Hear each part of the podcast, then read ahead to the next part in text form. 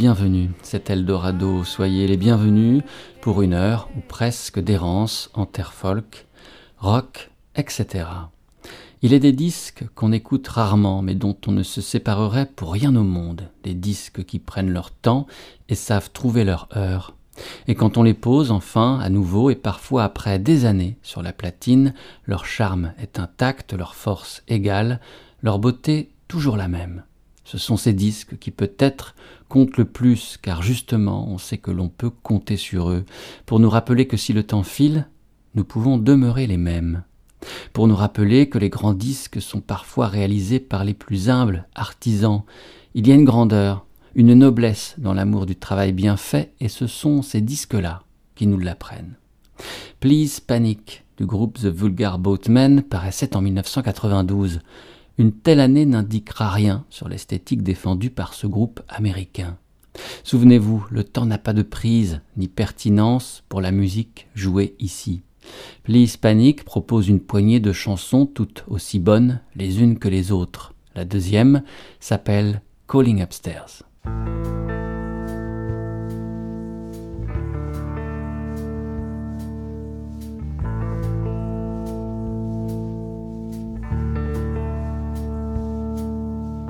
Train stay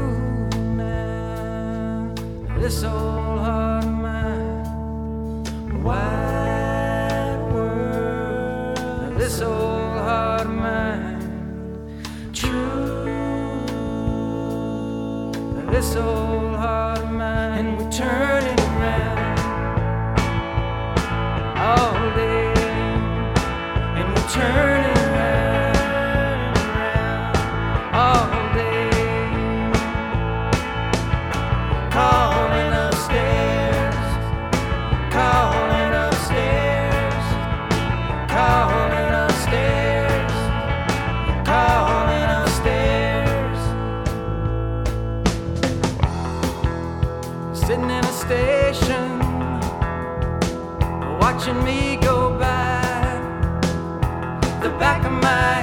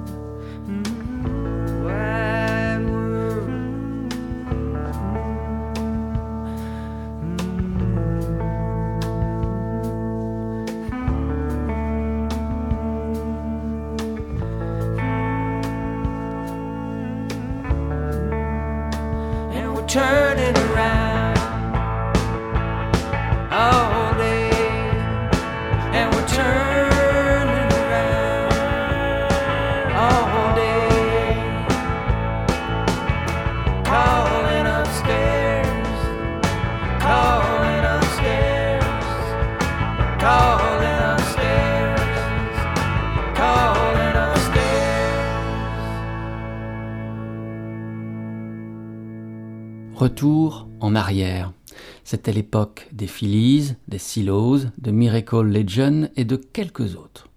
Le rock américain semblait renouer avec une vertu oubliée depuis Buddy Holly ou Creedence Clearwater Revival, la simplicité. La vieille histoire du rock des villes et du rock des champs. Ces groupes en quête de grands espaces avaient trop écouté le Velvet ou les Modern Lovers pour jouer franchement folk. Ils résoudraient l'impossible équation en rebâtissant le rock des villes à la campagne, jouant sec et tendu, mais acoustique, rarement en colère et toujours sous le soleil, un miracle.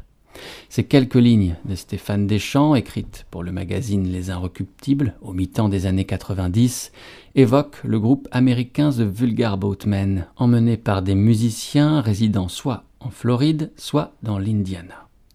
Leurs albums étaient produits par l'homme qui avait fondé le groupe dans les années 80, puis en était parti pour en faire naître un autre, The Silos, un homme du nom de Walter Salas Umara.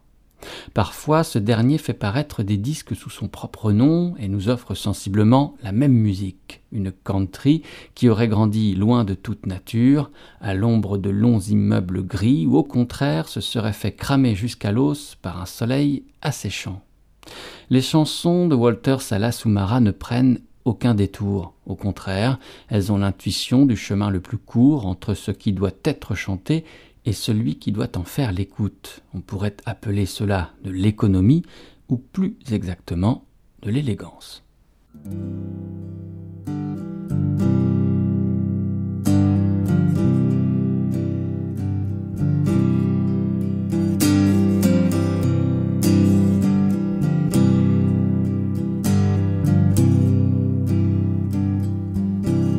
Honey, do you dance well?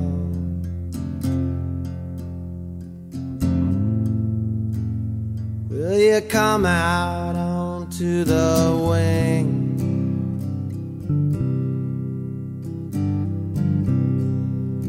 Hold your breath and jump now.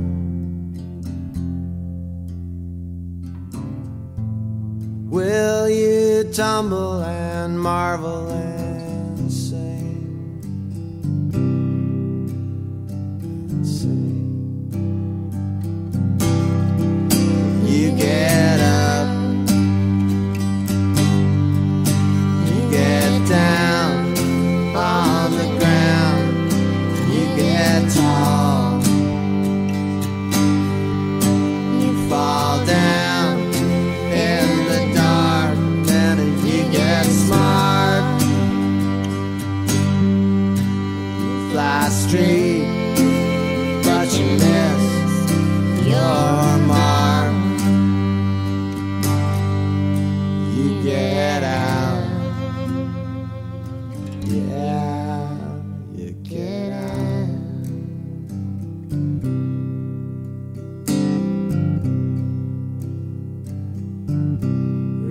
Reconstructing every footstep.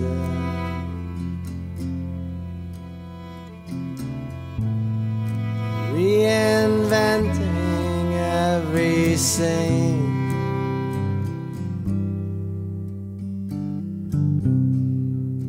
There's a good guy and there's a bad guy. There are strings everything. Everything. You get up, get down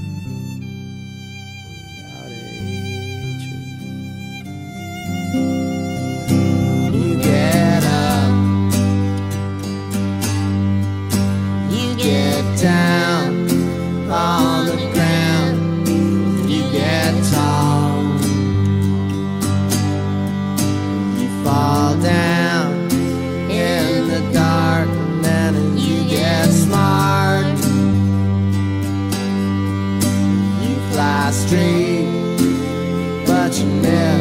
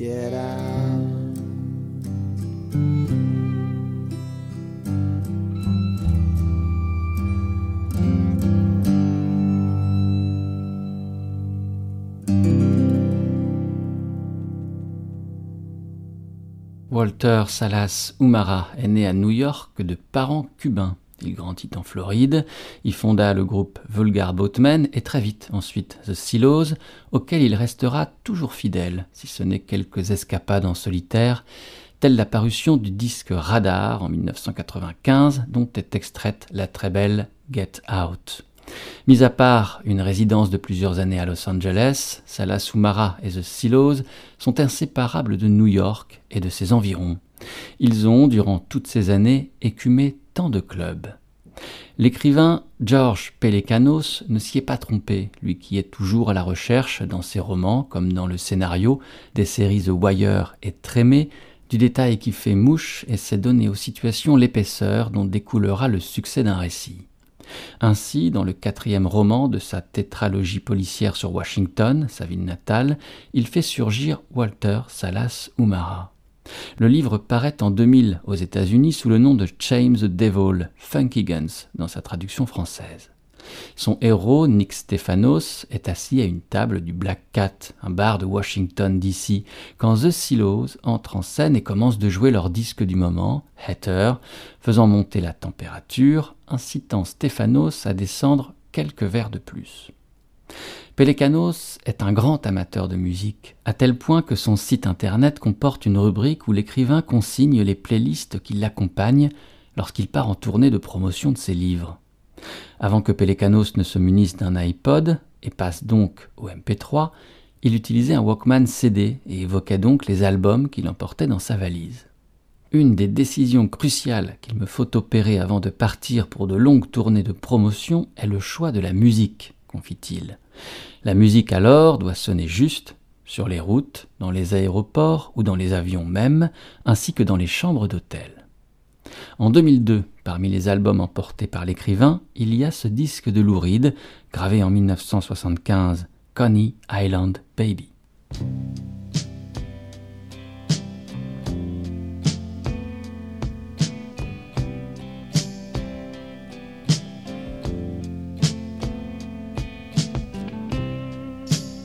Man, when I was a young man in high school,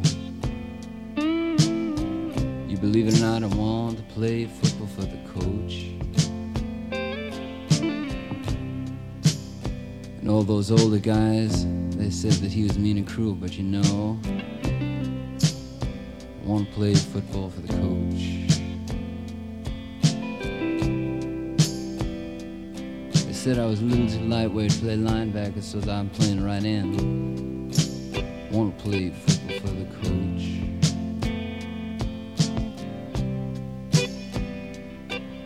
Cause you know someday, man, you gotta stand up straight unless you're gonna fall. Then you're going to die.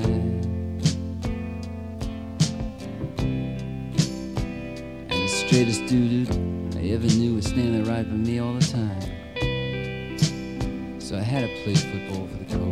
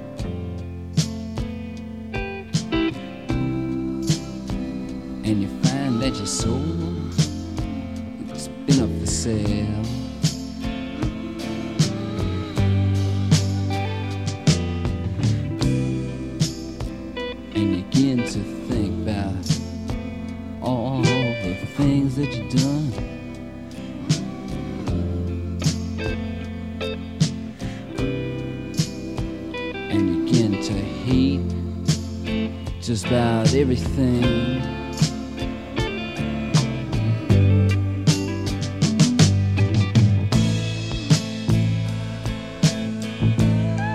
But remember the princess who lived on the hill.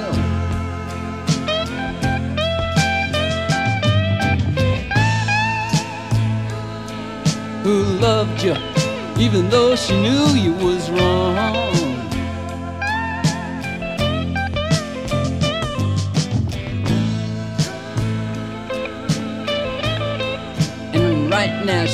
Just might come shining through.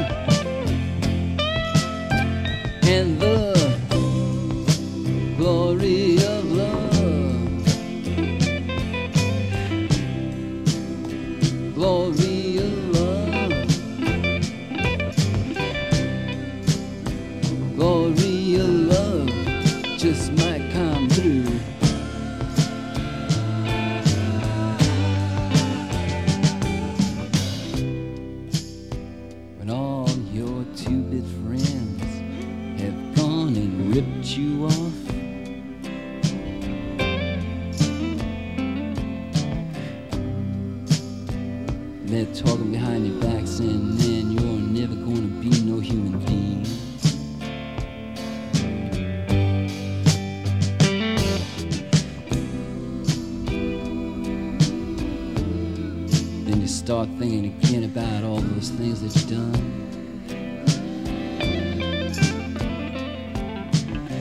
And who it was, and what it was, and all the different things you made, every different scene.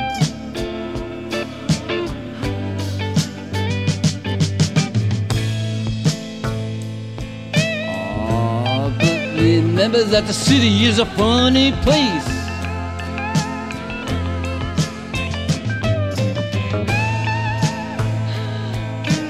Something like a circus or a zoo.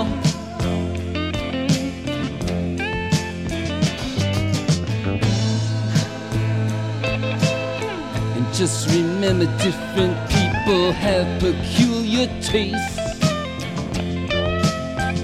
And the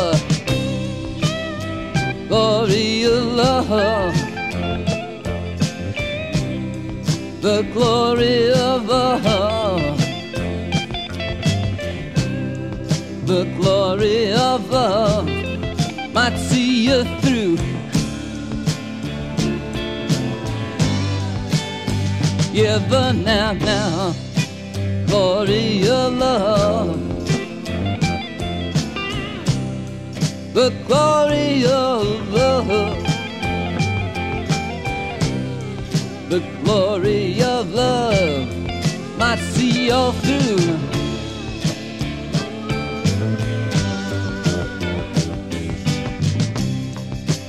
glory of love.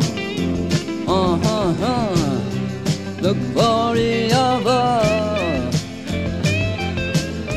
Holy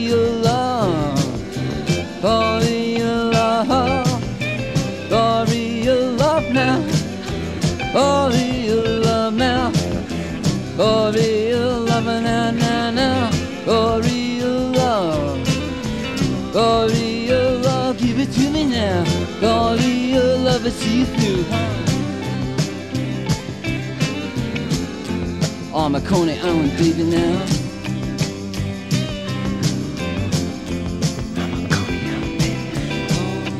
I'd like to send this one out to Lou and Rachel. All the kids. And PS192.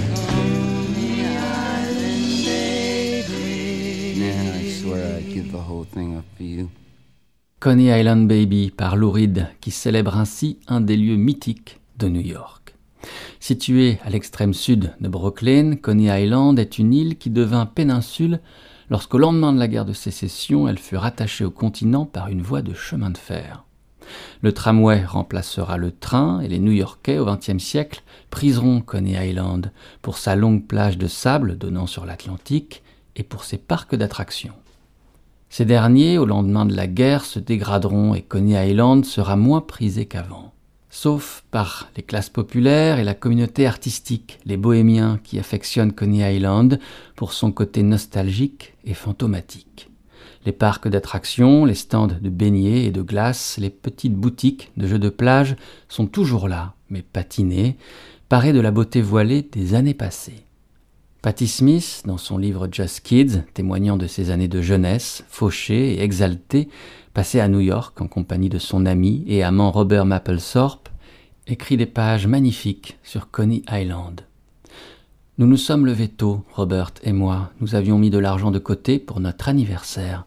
La veille au soir, j'avais préparé nos tenues et lavé nos affaires dans l'évier. Il les a essorées, car ses mains étaient plus fortes, et les a étendues sur la tête de lit en acier que nous utilisions comme fil à linge. Il a mis le livre que j'étais en train de lire, mon pull, ses cigarettes et une bouteille de soda à la vanille dans un sac blanc. Il ne détestait pas le porter car ça lui donnait des allures de marin. Nous avons pris la F jusqu'en bout de ligne.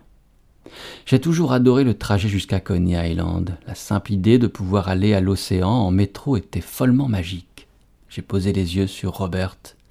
Avec son chapeau années 40, son t-shirt filet noir et ses sandales mexicaines, il ressemblait à un personnage de Brighton Rock. Le métro est arrivé à destination. Je me suis levé d'un bond, pleine d'une joie impatiente, tout enfantine, et j'ai remis le livre dans le sac. Il m'a pris la main. Il n'y avait rien pour moi de plus merveilleux que Coney Highland, avec son innocence crue. L'endroit avait tout pour nous plaire. Les stands de jeux défraîchis, les signaux quasi effacés d'un temps révolu, la barbe à papa et les poupées Cupid sur bâtonnets vêtues de plumes et hauts de forme pailletées. Nous nous promenions entre les attractions foraines qui rendaient leur dernier souffle. Nous avons flâné le long de la promenade et nous nous sommes fait prendre en photo par un vieil homme avec un appareil rudimentaire. Nous devions attendre une heure avant que le portrait soit développé, aussi nous sommes allés au bout de la longue jetée où il y avait une cabane qui vendait du café et du chocolat chaud. Des images de Jésus, du président Kennedy et des astronautes étaient collées sur le mur derrière la caisse. C'était un de mes endroits préférés au monde.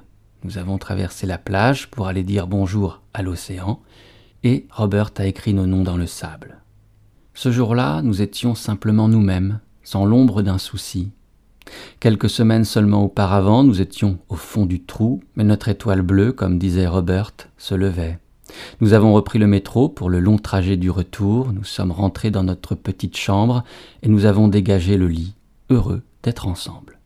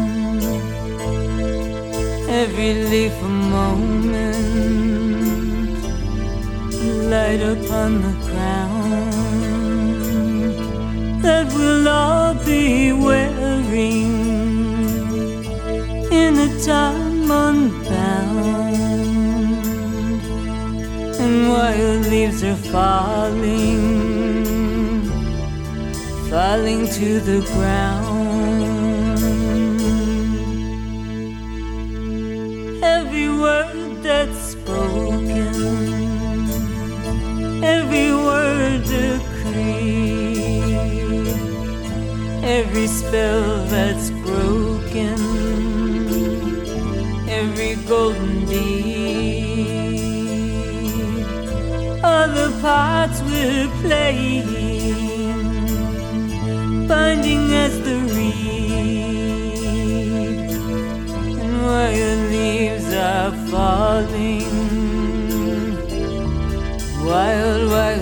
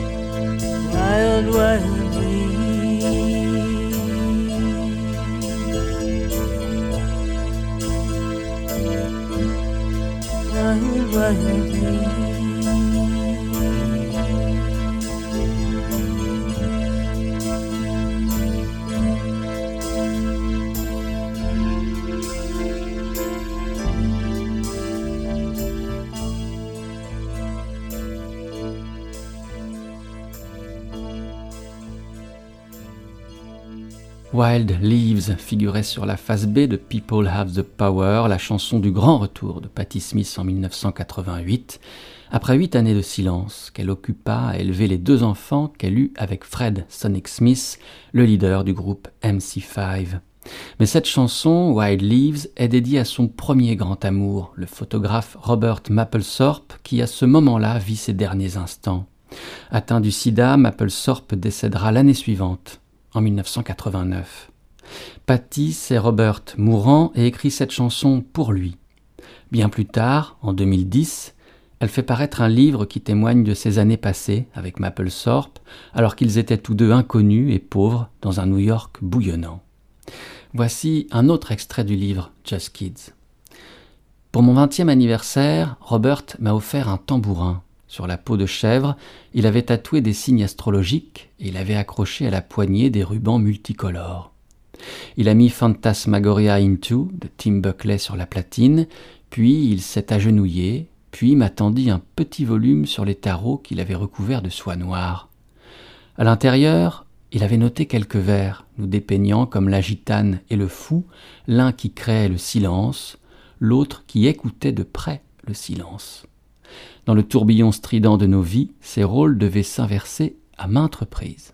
Ce tambourin que Robert lui offrit le jour de ses 21 ans, Patty ne s'en séparera jamais. Quand en 2007, elle décida d'enregistrer un disque entièrement constitué de reprises, de chansons qui comptèrent particulièrement pour elle, elle orne la pochette de l'album d'une photo de ce même tambourin, symbole de son amour de l'art et de la musique et d'une vie faite de folles espérances.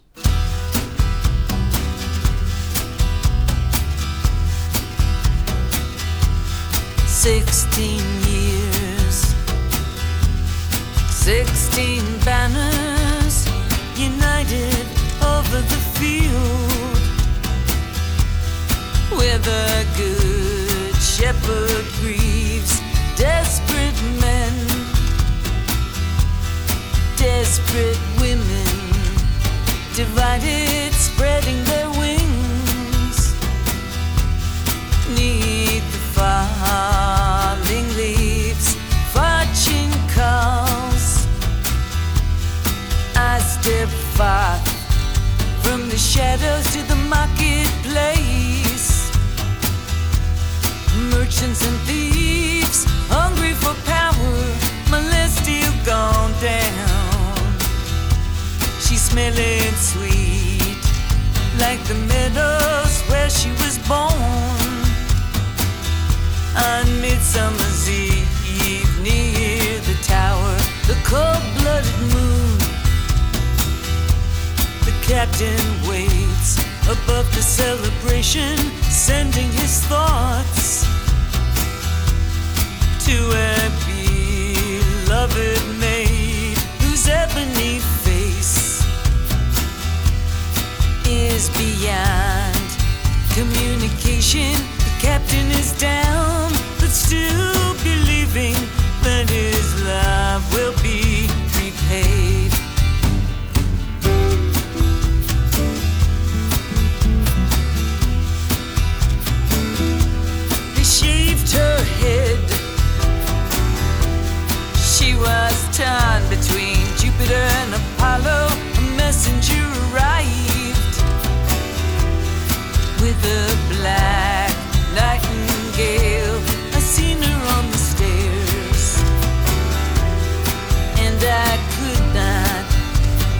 follow, follow her down past the fountain where they lifted her veil.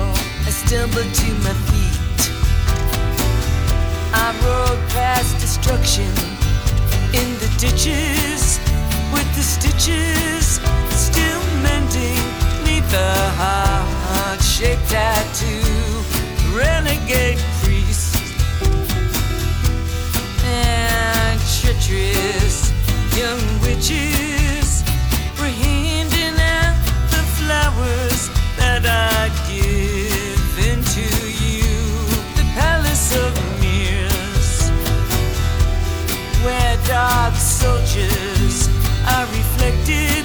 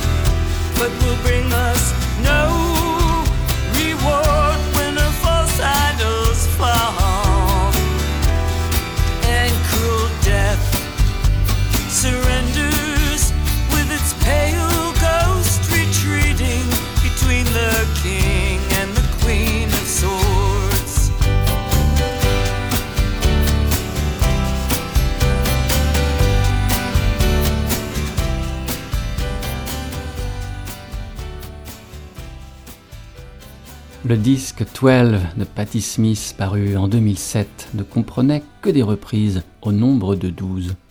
Des reprises de titres qu'elle écouta à la fin des années 60 et au début des années 70, lorsqu'elle souhaitait devenir poète et n'imaginait en aucun cas devenir chanteuse mais aussi des reprises de titres plus tardifs qu'elle écouta alors qu'elle était devenue une artiste reconnue, cette chanteuse qui sut faire se rencontrer l'énergie et l'urgence du punk avec la poésie des paroles de Dylan. Dylan, justement, figure dans l'album 12 à travers la reprise de Changing of the Guards qu'en fait Patty. Cette chanson figure originellement dans le disque de Dylan Street Legal paru en 1978, c'est-à-dire en pleine explosion punk. À ce moment-là, Dylan est au creux de la vague. Il le restera dix ans. Sa musique dénigrée, son personnage ringardisé. Dylan appartient, pour beaucoup de gens, au passé. Mais Patty ne s'y trompe pas, et son amour pour Dylan, les mélodies de Dylan, la poésie de Dylan, la beauté de Dylan, ne se démentiront jamais. Street Legal est le premier disque, nous confie Patty Smith, qu'elle mit sur la platine dans son appartement de Detroit, juste après avoir quitté New York en 1978. Comme souvent quand il s'agit de la musique de Dylan, et sans qu'elle ne sache jamais pourquoi, elle se mit à pleurer en même temps que le disque tournait. Changing of the Guards en est la première chanson. Sur la face B du 33 tours, en seconde position, il y a cette autre chanson, Senior.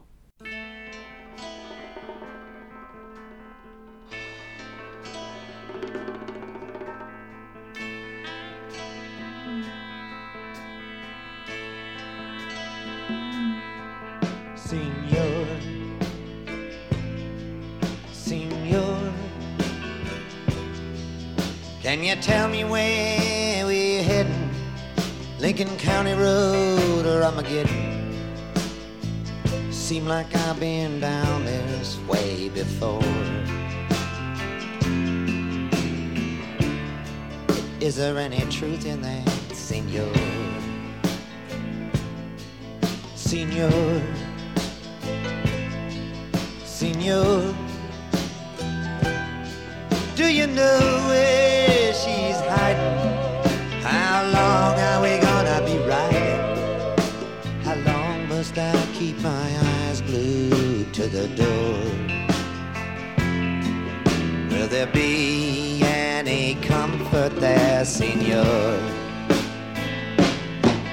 There's a wicked wind still blowing on that upper deck.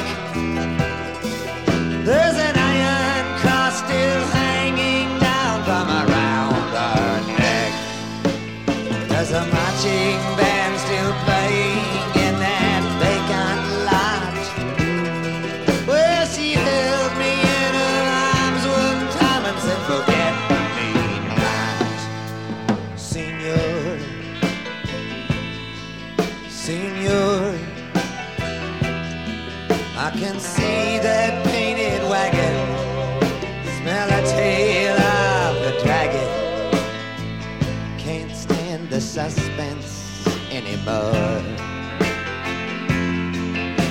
you tell me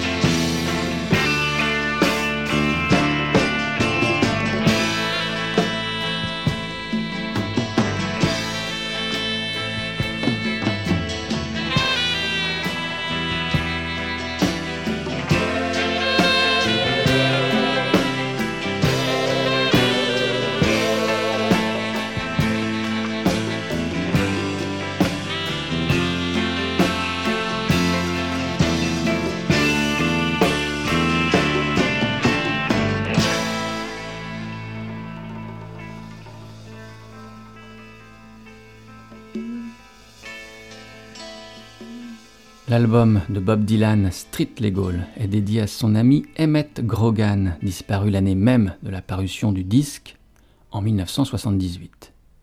Grogan est retrouvé mort, victime d'une overdose, dans le métro, au terminus de Coney Island. Qui était Emmett Grogan? Et qui de mieux placé que le monde libertaire pour évoquer la mémoire de Grogan, l'homme libre avant tout, figure majeure, indépendante et écorchée du mouvement hippie, qui naît en 1966 à San Francisco, dans le quartier de Haight Ashbury. Voici donc l'extrait d'un article de l'hebdomadaire anarchiste saluant sa mémoire. Grogan a un passé chargé. Bagarreur, défoncé au dernier degré, il a décroché de l'héroïne qu'il s'envoyait depuis l'âge de 13 ans, voleur et révolté permanent. Il fricotera un temps en Irlande avec l'IRA.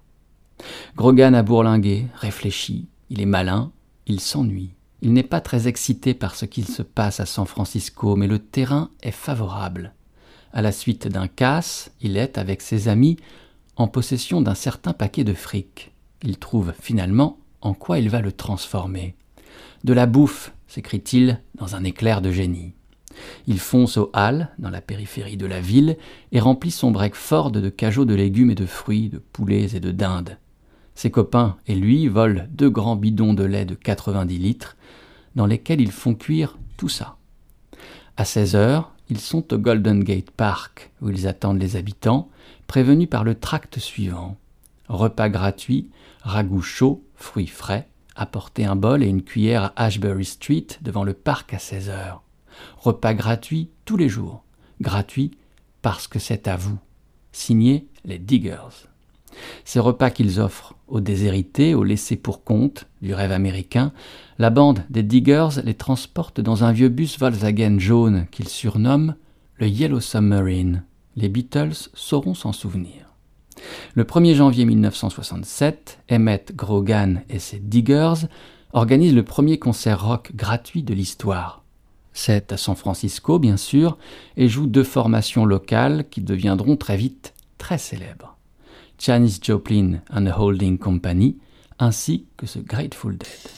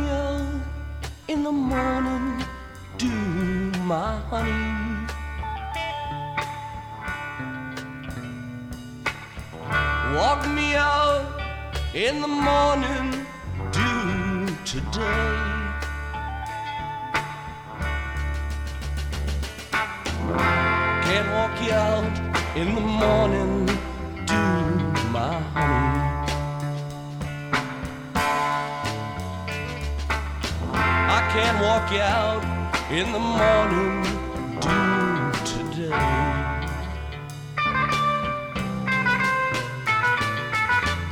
I thought I heard a baby cry this morning. I thought I heard a baby cry today.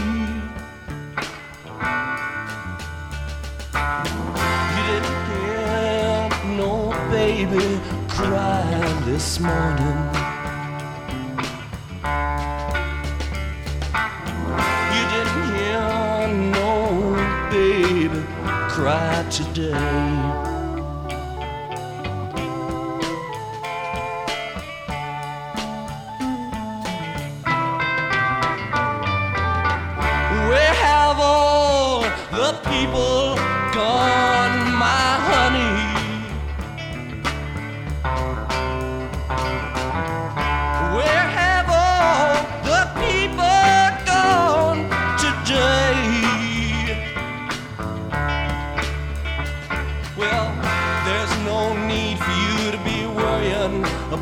All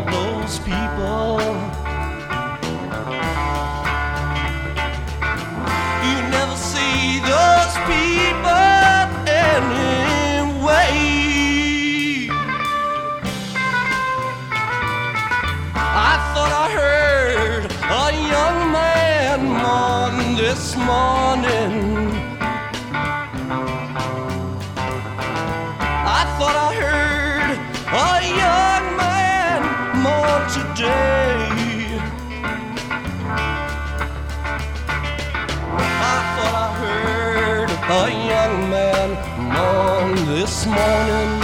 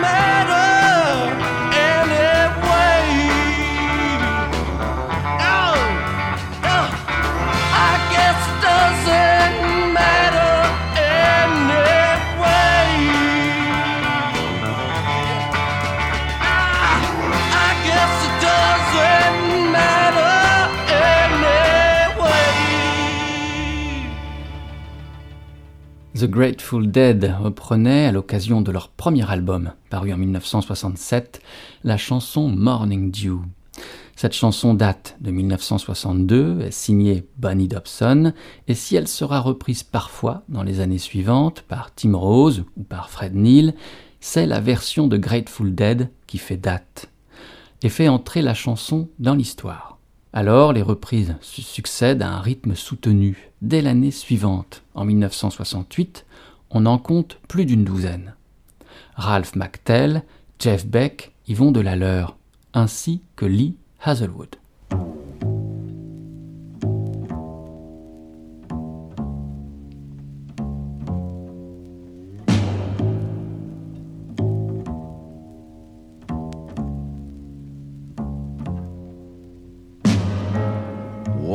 Me out in the morning dew, my honey. Walk me out in the morning dew today. Can't walk you out in the morning dew, my honey. Can't walk you out in the morning dew Thought I heard a young girl crying, baby. Thought I heard a young girl crying today. You didn't hear no young girl crying, baby. You didn't hear no young girl crying at all.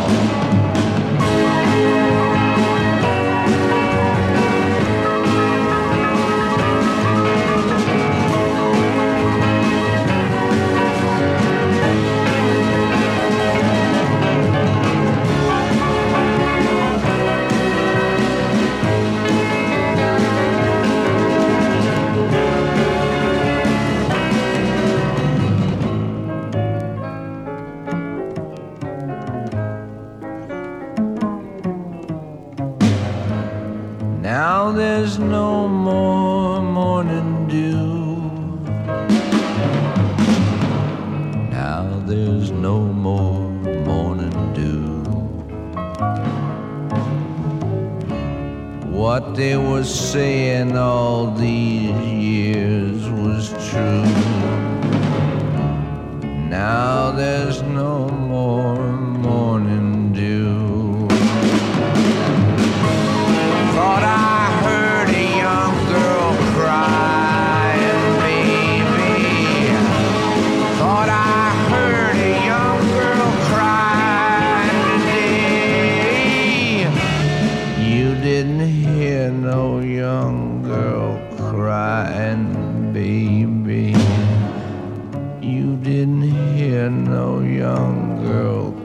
I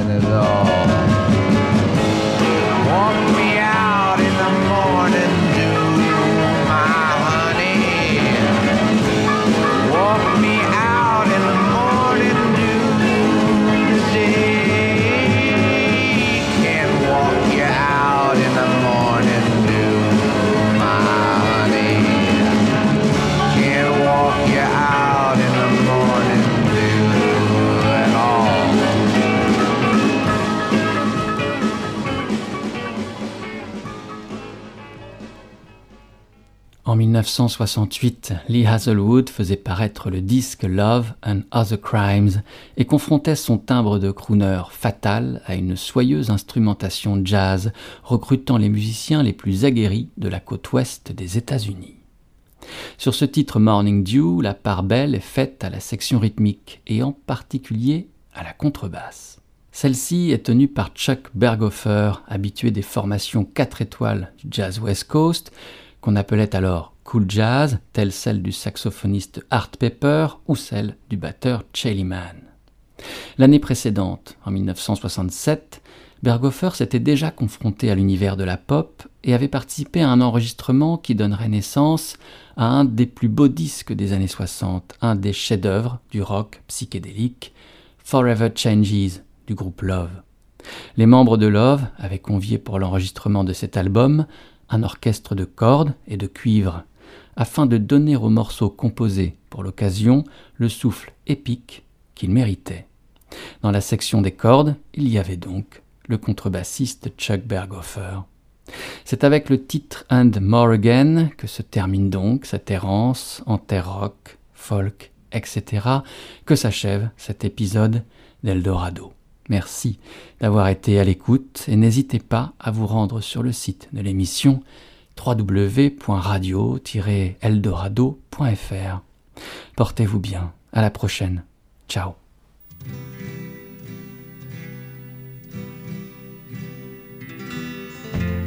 And if you see and more again, then you will know and more again.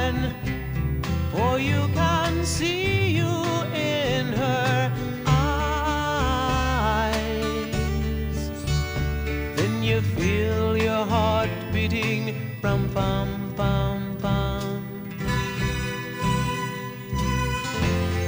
And when you've given all you had, and everything still turns out bad,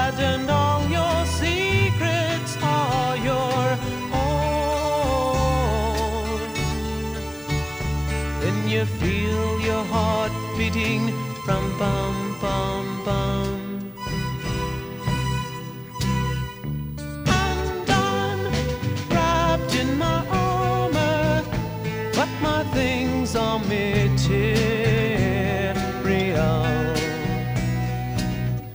I'm lost in confusions, cause my things are material.